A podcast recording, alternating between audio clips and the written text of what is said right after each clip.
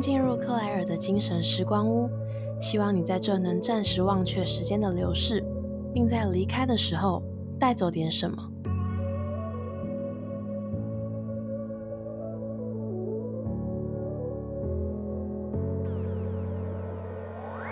大家安安，欢迎回到克莱尔的精神时光屋，我是主持人 Claire。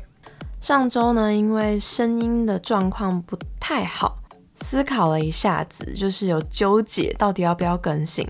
但后来就觉得，与其为了更新而更新，我还是更想要去顾及质量的部分，所以就跟房客们请了一周的假，停更了一周，谢谢大家的包涵。那想跟大家分享一下，我在上周末的时候去听了一个讲座，是法律白话文跟 Q Search 他们在讲了一个关于 Podcast 的数据分析的内容。其中听到一个蛮有趣的是，Apple Podcast 目前的演算法好像很大一部分会是来自于评论的数量，所以也麻烦大家多多帮我留言。好，这不是重点，重点是我在讲座结束之后，我就去找当天的主持人之一，就是法律白话文的 Roy，去找他聊聊天，请意一些我在 Podcast 的制作过程上遇到的一些问题。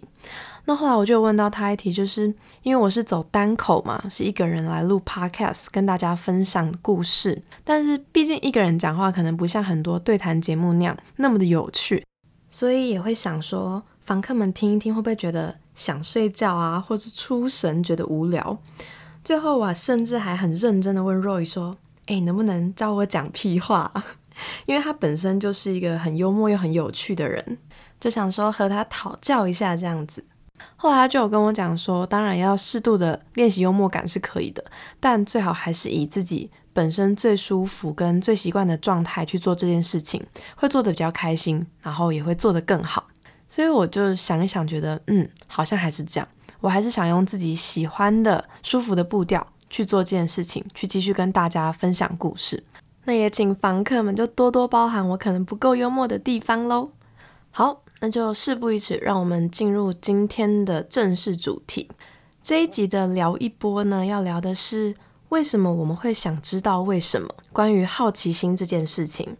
在上一集我有提到啊，自己从小就是很爱问为什么的好奇宝宝。通常知道为什么，总是能让我感觉比较舒坦。当然我知道很多事情并没有正确的答案，但还是会至少想听听看其中一种可能的解法是怎么样的。而这种想要知道为什么的源头，当然就是因着好奇心啦。接下来分别会讨论几个有趣的问题，像是好奇心是怎么来的呢？有没有可能透过基因遗传，或是因着不同的诱发动机而去被分门别类？首先想来分享一个蛮好玩的研究，是英国最大的零售商 Argos，他们在二零一七年针对一千五百名英国父母做的问卷调查。在这份调查的结果显示，小朋友从三岁就会开始对眼前的任何事物感到好奇，而在四岁的时候呢，则会进入最爱问为什么的巅峰期。平均一天，你们猜猜看，小朋友问多少个问题？答案是七十三个。无论身处怎么样的家庭背景，或者他是男孩还是女孩，都是一样。而这项研究也统计出英国爸妈公认最难招架的问题前三名。跟大家分享一下，分别是第一名，真的有圣诞老公公吗？第二名，人为什么会死？而第三名则是我是怎么被生出来的？像这题，我们可能也都问过爸妈。然后，据我个人啊，在私人社群平台上去做一些田野调查，因为我觉得这个问题很有趣。调查的结果，我绝大多数的朋友都是从垃圾场捡回来，或是从石头里蹦出来的，而我自己就是后者。我妈跟我说的。不晓得房客们是哪一种呢？聊完了我们是从哪里来的，接下来换成讨论好奇心又是打哪来的吧。不晓得大家有没有想过，好奇心是不是会透过基因遗传呢？这样乍听之下好像蛮悬的吼。其实根据基因。人类最亲密的历史这本书里面有提及，科学研究的结果显示啊，好奇心的确会有部分程度的基因遗传，所以有些人他其实与生俱来就是比别人好奇心更强，也会越想要去追求刺激或是被新奇的事物所吸引。更有趣的是，科学家还发现这些追求新奇知识或刺激感的人体内有一种叫做 D4DR 的突变基因。更酷的是，像游牧民族。流动人口，他们拥有这种基因的几率更高。但其实这个基因也并非是直接性的会去造就出好奇的这种人格，它其实只是影响的因素之一而已。而且先天跟后天总是相互影响的嘛，所以纵然你本身有较强的好奇心基因，就是刚刚讲的 D4DR，也有可能在后天的环境或是人生际遇之中被消磨殆尽。反之亦然。接下来想要引述心理学家兼行为经济学家 George Levinston，他在一九九四年所提出一个很经典的资讯缺口理论。他指出，当我们在特定领域、主题或是事件上想知道的资讯量已经大于已知道的资讯量时，就会出现资讯缺口。什么是资讯缺口呢？就是在我们已知和渴望知道的东西之间的那个差距。而当人们意识到，哎呀，资讯量不够。就会进而对自己所缺少的那块资讯产生好奇心，而资讯缺口与好奇心之间的关系，并不是线性的那种哦，缺口越大，好奇心就越多，而是呈现倒 U 字形，蛮奇怪的吧？它的缺口过大或过小，都会去降低好奇的程度，因为如果你拥有的资讯量非常非常多，那么资讯的缺口就会很小，没有什么挑战的难度，就容易让人兴致缺缺。反过来说，如果你拥有的资讯量过低，整体的难度就会飙升，人们就会容易丧志，想要放弃。所以，其实适中的资讯缺口是最能够有效诱发高度好奇心的状态。另外，我会觉得从根本上来说，要能产生资讯缺口的前提，似乎倒并不在于我们直觉上会联想到的不知道什么，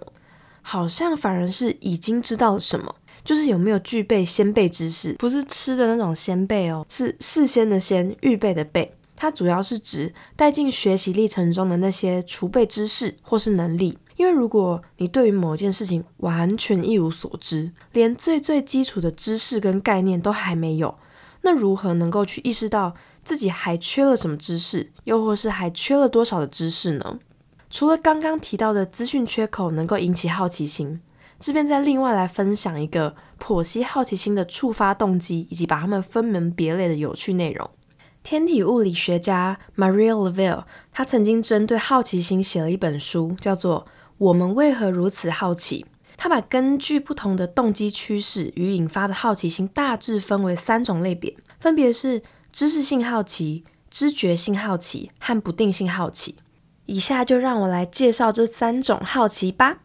首先是知识性好奇，它比较偏向是因着兴趣而想要进一步去了解更深入的知识。这样的好奇心呢，也会成为让人去进行深度研究跟创新的驱动力，进而推动像是在教育啊、科学这些领域上的发展，积极的去为那些还没有答案的问题去寻找答案。而当我们因为这种知识性好奇的动机去学习新的知识的时候，会借由多巴胺的分泌得到一种很愉悦的满足感，就像是一种奖励机制，也可以说它是一种路径。这边稍微解释一下多巴胺，它是一种神经的传导物质，主要是负责去传导大脑中开心愉悦的这些讯息。可能有些房客们听过这个说法，就是谈恋爱的时候，大脑就会分泌大量的多巴胺，这也是为什么热恋期总是会觉得很有新鲜感，然后看到彼此就开心爆棚。但等到过段时间之后，多巴胺的浓度下降，那股很强烈的情绪就会有所消退，热恋期也就慢慢的过去了。怎么突然好像变成恋爱频道？回来回来回来回来！讲到知识性好奇的奖励机制，我本身超级有共鸣，因为我常常在看完一篇想要看的文章，又或者是一本书之后，就会感受到那种难以言喻的愉悦感跟满足感。以前在那些当下，对于这种感受比较没有意识。也是在看到相关文献之后，才知道原来人类的大脑还有这么酷的奖励机制。而在得知这个知识的当下，我又感受到了那种愉悦感。还有一点是，我发现，在寻找答案的过程中，常常会在触发新的问题，去形成一种永久持续的良性闭锁回圈。我自己会觉得这是蛮棒的一个状态。再来谈谈知觉性好奇。作者对它的定义是：当出现一些让我们感到很惊奇，也可能是反直觉或是原先认知的事，就会产生这种相应的好奇心。但对比知识性好奇的正向感受，知觉性好奇比较偏向是不太舒适的一种状态，会有种觉得哪里不对劲，梗在心头，所以被驱使着要赶快去找到答案，才能缓解那股不适的感受。就像我在前面提到，好奇心某部分可以透过基因遗传的这件事情，可能也有违反某些人他原先对于这件事的认知，那这或许就会促使他去翻看相关的文献或是书籍来厘清为什么，又或是以演化来说，因为人类需要尽可能的去了解周边的环境，才得以生存嘛，所以此时知觉性好奇就派上用场啦。而当基本的生存条件被满足，好奇心的用途。似乎就转化成是该如何更好的生存了。最后一种不定性好奇，则是不带有目的性，单纯在无意识或百无聊赖的状态下去到处摸索，寻求一些刺激。Mario 针对不定性好奇所举的案例是，在这个科技时代，大家总是喜欢有意无意的就要打开手机，东滑滑西看看，去浏览各种平台获取资讯来排解无聊。其实我当时在看 Mario 这篇文章的时候，也拿起手机划了几下，所以真的是直接中枪。而我觉得，在开头提到过的幼龄小朋友们，也大多是处于这个状态。当他们在生活中看到或是体验到什么，就会下意识的产生好奇，而不是带有意识的去想要深入了解某个知识。或许也是因为如此，才会衍生出数量那么可观的，一天平均七十三个为什么。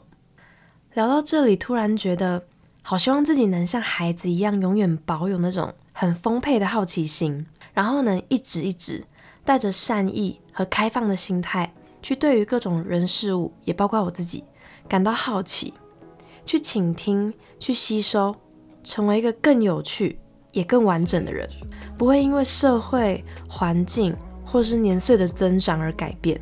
希望你们也是。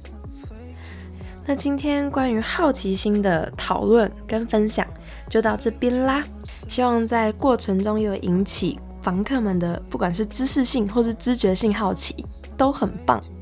那如果你有任何的反馈或是心得，都欢迎透过 Instagram